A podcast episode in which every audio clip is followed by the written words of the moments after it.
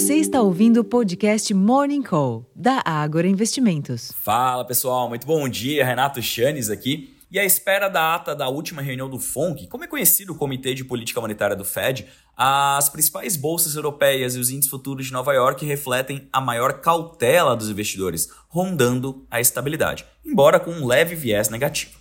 As expectativas são de que o documento determine o fim do longo e árduo processo de aperto monetário na maior economia do mundo e, se possível, sugira um momento para o início dos cortes já em 2024. Alternativamente, diante da percepção de um tom mais dovish, mais leve, voltado ao estímulo econômico ou à redução de juros em patamares baixos, o dólar segue em queda frente aos seus pares globais. Entre as commodities, os contratos futuros do petróleo operam no território negativo, revertendo parte dos ganhos de mais de 2% vistos ontem, enquanto que os preços futuros de minério de ferro subiram ao preço mais elevado desde fevereiro, em 136 dólares e 46 centos por tonelada, com uma alta de 1,93% com o um aumento do otimismo sobre a demanda chinesa, depois de um editorial na mídia estatal da segunda maior economia do mundo autorizar a emissão de dívida de 1 trilhão de yuans, algo como 140 bilhões de dólares, a serem desembolsados em projetos de construção e alocados em tempo hábil, entre aspas.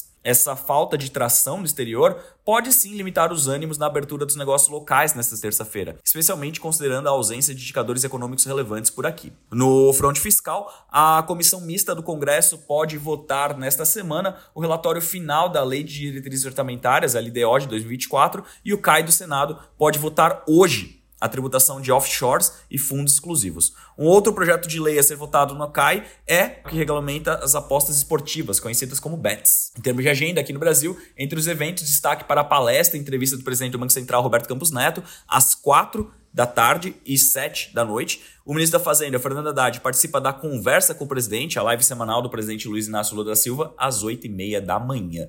Nos Estados Unidos, a divulgação da ata referente à mais recente reunião de política monetária do Comitê de Mercado Aberto, FONC, do Federal Reserve, às 4 horas da tarde, é o grande destaque da sessão. Além dela, serão conhecidos também o Índice de Atividade Nacional medido pelo Fed de Chicago às 10h30 da manhã e o dado sobre as vendas de moradias usadas ao meio-dia. E por fim, na Europa, a presidente do Banco Central Europeu, a Christine Lagarde, participa de discussão sobre inflação e democracia a uma hora da tarde. Pessoal, como vocês podem ver, a agenda realmente ganha fôlego durante a tarde, principalmente com a divulgação do FONC. Como a gente tem um pregão um pouco mais extenso agora, então das duas às seis horas da tarde tem muito chão, muita coisa para acontecer. Então pode ter bastante volatilidade no período da tarde. Então cautela por volta das 3h45 até depois das 4h15, mais ou menos, que é quando o mercado está na expectativa, depois na leitura preliminar. Depois disso, vida que segue, pregão normal. E vocês vão ter todas as informações ao longo da nossa programação em todos os nossos canais, seja aqui nos nossos podcasts, seja nas nossas lives